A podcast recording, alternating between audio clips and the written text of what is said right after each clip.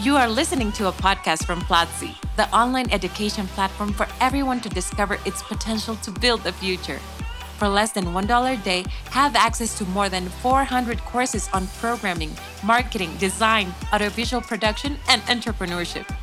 Take one of our free courses at platzi.com slash speak podcast and discover why we are changing education in Latin America.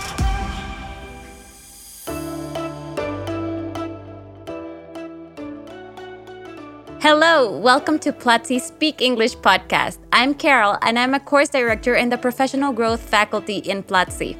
Hello everyone, I'm Jaime Duran. I'm the professional growth dean at Platzi. In this episode, you will hear a conversation between co-workers. Share your experience on Twitter using the hashtag Platzi English. To begin with, we will review some vocabulary we'll use in this podcast. Roleplay to act out or perform the part of a person or a character. Coworker, someone with whom we work in a company that might have a similar role or level.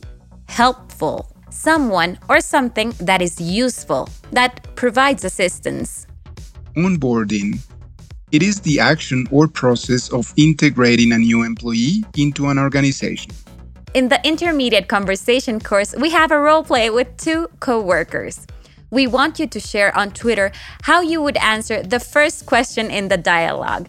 Please use the hashtag Platzi English. Let's listen to the dialogue. John, welcome to the team. We are very happy to have you here.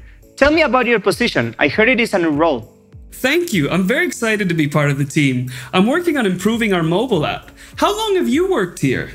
I've been working here for almost two years now, and I have to say that it's been amazing. People here are great. I think it's filled with geniuses. And the best part is our culture. We all really get along here. Oh, that's amazing. The company culture seems great. Everyone has been so welcoming and helpful. I'm delighted to hear that you've been having a good time so far. Let me show you around and get you started with your onboarding. What I'm going to do is start working and let you follow me around so you can see how things work around here. Does that seem good? Excellent. Let's get to work. Perfect. So, how would you answer that first question of the dialogue? Can you tell me a little bit about your role? Every week we have a free class for you. To watch it, go to platzi.com slash speak. Thank you for listening. Till next time, bye. This was Speak English, Platzi's English podcast. Thank you for listening. Share this podcast if you liked it and remember to follow Platzi on social media. Till next time.